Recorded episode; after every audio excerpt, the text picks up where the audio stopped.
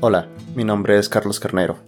Bienvenidos a Renueva, un podcast donde hablaremos sobre consejos, experiencias y guías que puedan ayudar a fotógrafos y creativos a mejorar su proceso. Sin más que decir, comenzamos.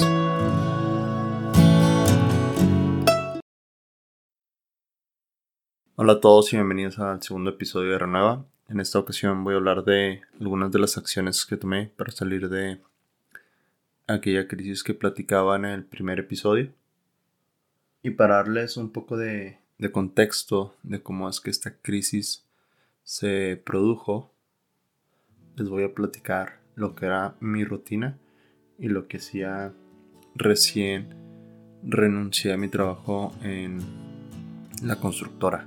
Bueno, para ese entonces yo no tenía muchas bodas, no tenía tantas parejas y lo que hacía era esperar a que ellos me, me contactaran. Tomaba una sesión de fotos, había una o dos fotos que me gustaban, las subía a redes sociales, esperaba que la gente le gustara de la misma manera que a mí me gustaron, le dieran un like, la compartieran, me hablaran muchas parejas pidiéndome que yo fuera su fotógrafo y así iba a tener bastante trabajo. Y pues no estaba más que alejado de la realidad. Lo que pasaba era que subía una foto. Algunas personas sí le daban like, tal vez lo comentaban. Pero hasta ahí llegaba. Entonces la mayoría del tiempo estaba esperando que esas parejas me contactaran. Me levantaba, prendía mi compu, eh, buscaba mensajes, no había mensajes, me ponía a ver una serie, una película, algo por el estilo para pasar el tiempo. Ya trataba de en la tarde salirme un rato para despejarme. Y de ahí lo que seguía era estar esperando a que me contactara alguna pareja o alguna persona que hiciera fotos. Me empezaron a recomendar que fuera como a talleres o que me capacitara para tener más herramientas para alcanzar esos metas que me había propuesto. Pero como no tenía trabajo, no tenía ingresos, no podía darme ese lujo de invertir en, talleres. Entonces, pues seguí esa, esa frustración. Hasta que llegó el punto que pensé que la fotografía no era para mí. Y tuve que decidir si seguía o me regresaba a mi trabajo en oficina. Para esto, como lo comentaba en el programa pasado, me tuve que sentar, tuve que analizar todas las opciones, todo lo que estaba haciendo, me di cuenta que realmente lo que estaba haciendo estaba muy mal. No solo que estaba mal, sino que lo mismo que yo estaba haciendo lo estaban haciendo muchos otros fotógrafos de la misma manera y estaban teniendo los mismos resultados tuve que dejar de ver lo que estaban haciendo los fotógrafos y voltear a ver lo que estaban haciendo los fotógrafos que sí han tenido éxito. No importaba de qué tipo era su fotografía. La idea era qué tipo de negocio llegaban y cómo lo hicieron para llegar hasta ahí. Así es que lo primero que hice fue leer un libro de John Maswell que se llama El talento no es suficiente si no lo has leído, te lo recomiendo bastante. Y habla de que hoy en día, pues, tener un talento eh, ya no basta para sobresalir en este mundo. Da una serie, 10, 10 consejos que te pueden ayudar a, sobresalir un poco más. De esos 10, eh, yo tomé algunos bastante seriamente, que fueron los que más me ayudaron. Lo primero que analicé fue que una persona en un trabajo oficina tiene un horario de entrada, un horario de salida y trabaja por lo menos 8 horas en un negocio que no es de él y en muchas ocasiones ni siquiera le gusta. Así que tuve que pensar cuántas horas al día trabajo yo en mi propio negocio, cuál es mi hora de entrada, cuál es mi hora de salida, cuál es mi rutina y ajustarla para que sea más proactiva. La segunda, o bueno, ligada a esta acción, sobre todo con la cuestión de la rutina, fue ver que no podía estarme esperando a que las cosas pasaran. Tenía que volver una persona más proactiva. Si me imaginé estar haciendo bodas destinos, si me imaginé estar haciendo viajes, todo ese tipo de cosas que, en un momento todos soñamos, pero tenía que empezar lo mejor por algo más abajo para tener como capital para invertir, etcétera, etcétera.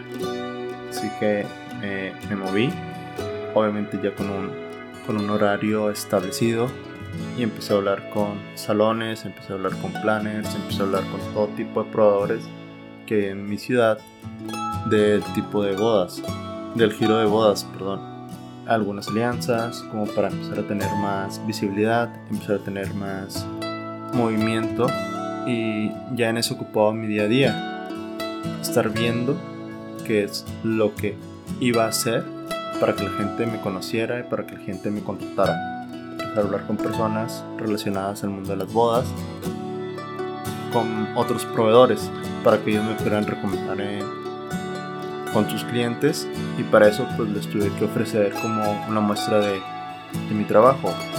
Como no tenía tanto dinero para invertir en talleres, empecé a leer bastante y empecé a ver videos de marketing, de todo tipo de publicidad, porque estoy seguro que ya todo lo encontramos en internet. Solo es cuestión de buscarle tiempo, de tener paciencia y leer.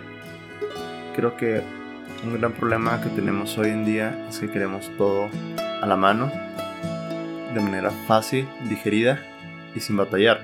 Entonces para eso pues hay que tener como dinero. Si quieres que tengan las cosas de esa manera pues te va a costar y probablemente te va a costar bastante. Si no pues la manera antigua es leerle, investigarle y no pasa nada, puedes aprender bastante dedicándole una o dos horas diarias a tu negocio. Al final de cuentas es eso, es tu negocio y nadie lo va a cuidar más que tú.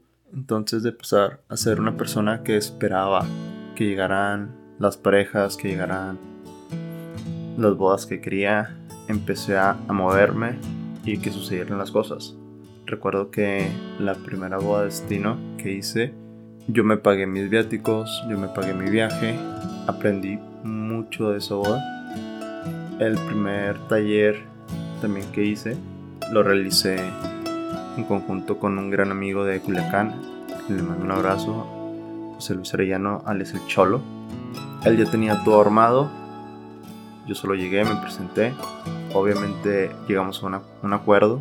Ahí me di cuenta que me faltaban ciertas cosas para dar un taller que me permitieron al año siguiente dar un taller a mí en solitario, armándolo por mi cuenta, etc.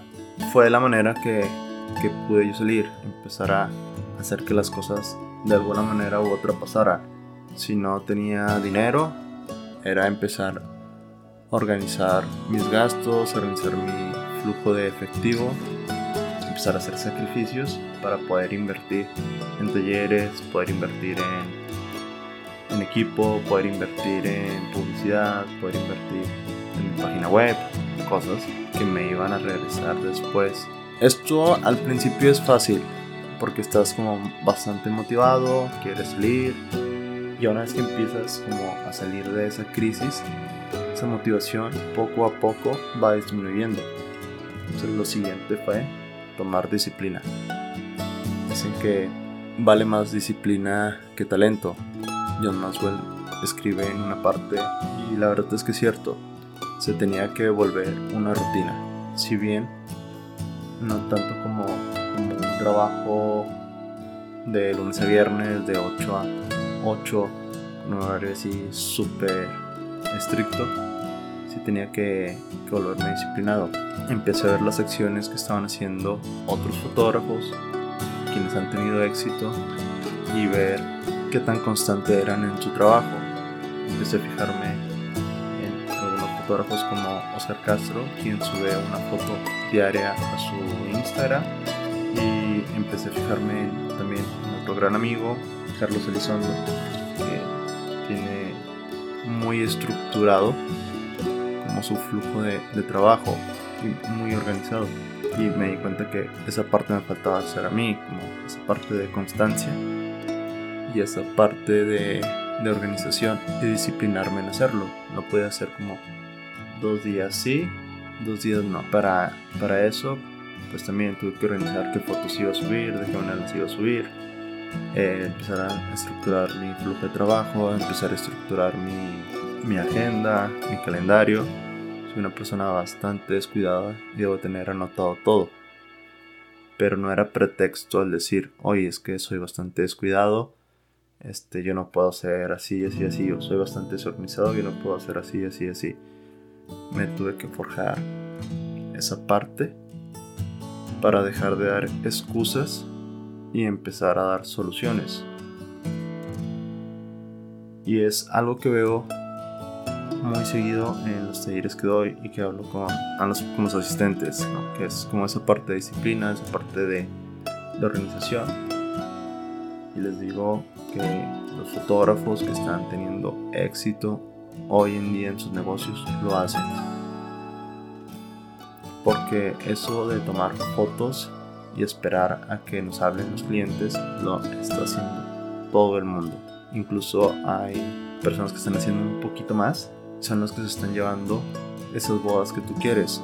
Hoy en día hay mucha, mucha oferta de buenos fotógrafos. Estoy sorprendido con la cantidad de, de fotos increíbles que veo en Instagram o en otro tipo de redes sociales. Así que hacer buenas fotos creo que es lo mínimo que podemos hacer hoy en día.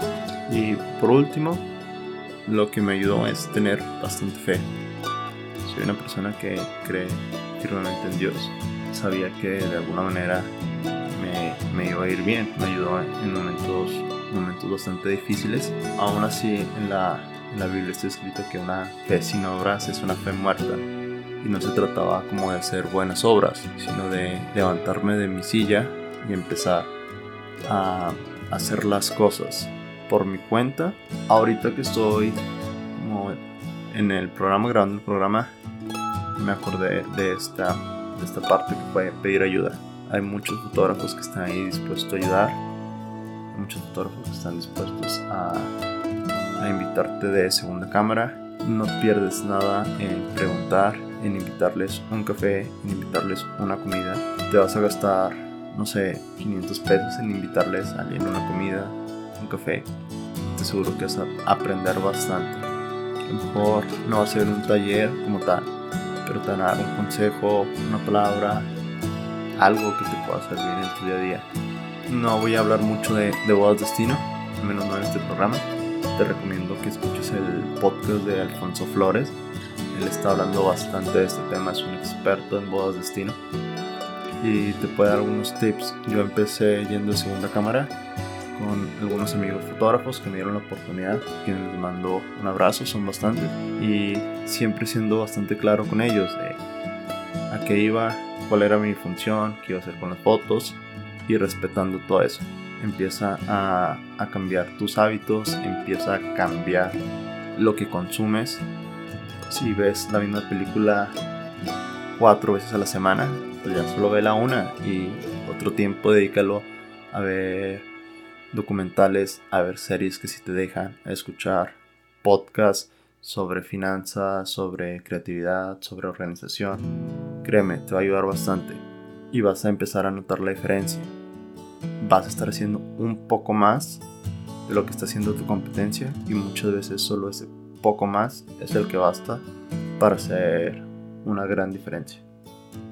Bueno, esto es todo por hoy, espero te haya servido. Sabes que me puedes escribir en cualquiera de mis redes sociales como Carlos Carnero o a mi correo info arroba carloscarnero.com.mx. Espero tengan una excelente semana.